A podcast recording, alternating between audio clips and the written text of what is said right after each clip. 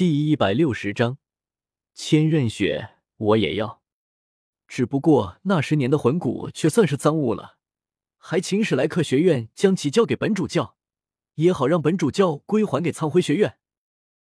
萨拉斯打定了主意，打压史莱克学院，但太子和宁风致的出面，让他带走寒风的计划无疾而终。可即便如此，他也不能空手而回。十年的那块魂骨，他必须拿走。那可是一块万年魂骨，还是最为珍贵的头部魂骨。寒风听萨拉斯说完，两眼一突，难以置信的看着萨拉斯。心中想到：“得，威逼不行，改明抢了。”萨拉斯对上寒风的目光，露出了讥讽的笑容。苍辉学院自己找武魂殿告的状，武魂殿帮苍辉学院讨回公道，合情合理。千仞雪闻言，眼中闪过一抹疑惑。他并不知道十年的事情，现在却是说不上话来。大师却是沉吟了一声。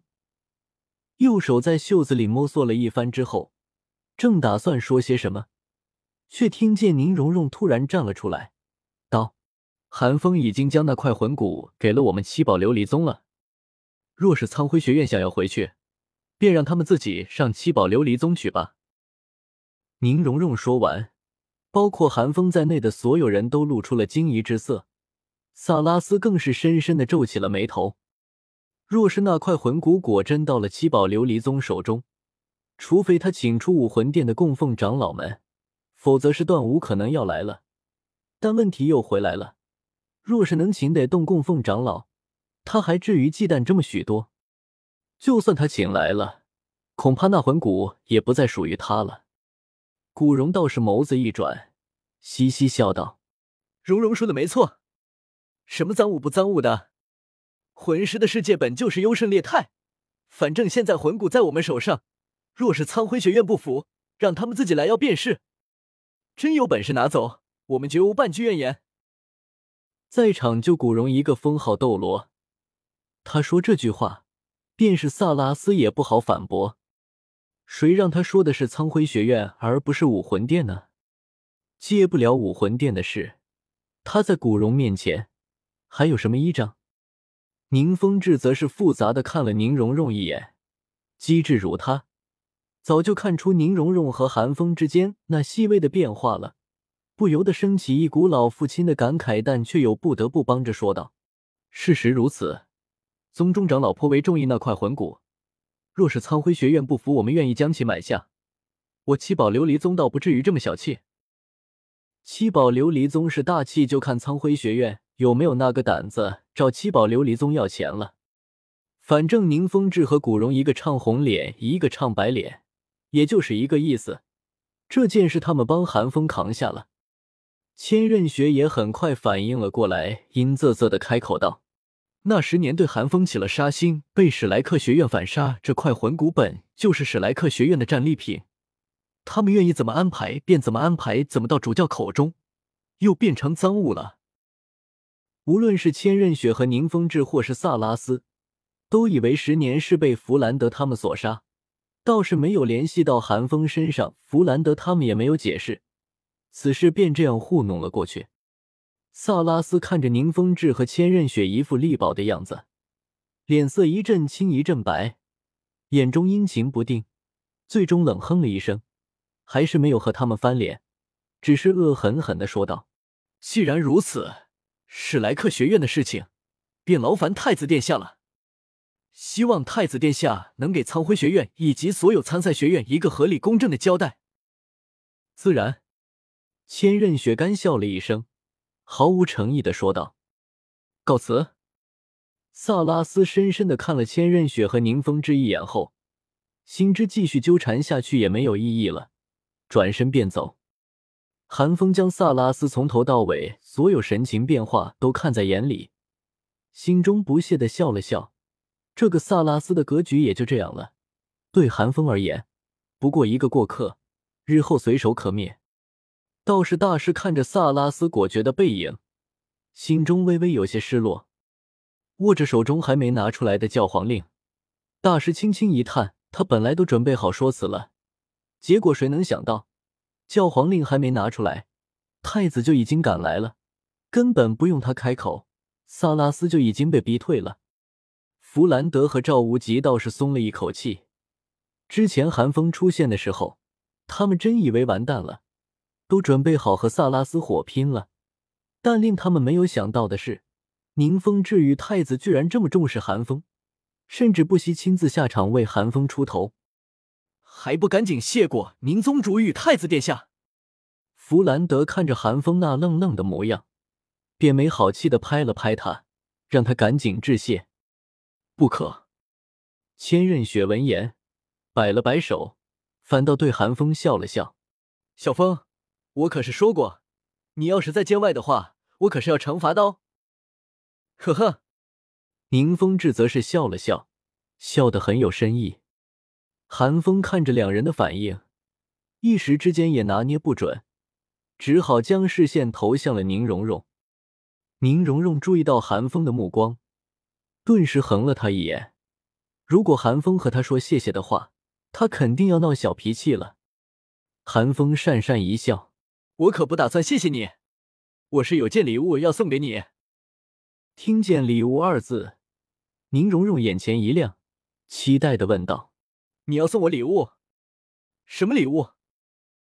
韩风笑了笑，将十年的那枚魂骨拿了出来，就是它，十年的万年魂骨。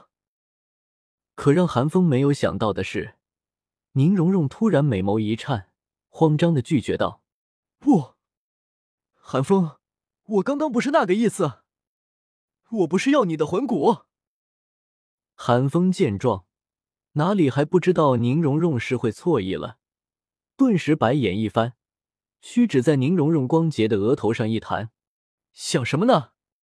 这块魂骨是宝石属性的魂骨，和我武魂不合，我本来就是打算送给你的。”哎，宁荣荣一愣，呆呆的问道：“可是，为什么是现在？”寒风送魂骨的时机真的不是特别好，在这个时候送出魂骨，一点都不浪漫，还容易让人误会。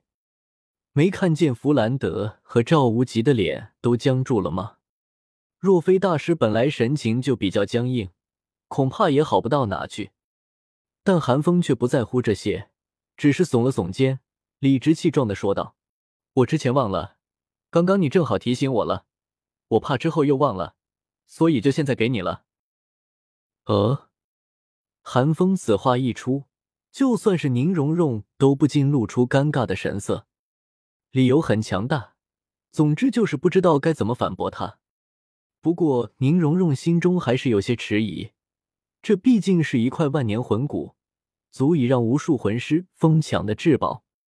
倒是宁风致直接帮宁荣荣收起了这块魂骨，脸色不动。语气依旧温和的说道：“那我就替荣荣收下了。臭小子，连我女儿的心都收了，收你一块魂骨怎么了？要知道，宁风致出现到现在，宁荣荣甚至都没和宁风致说过一句话，一直站在韩风身边。宁风致的心理活动隐藏的很好，韩风这个憨包也没有注意宁风致的微表情变化，倒是宁荣荣注意到了自己父亲的异样。俏脸渐渐发红，真手缓缓垂下。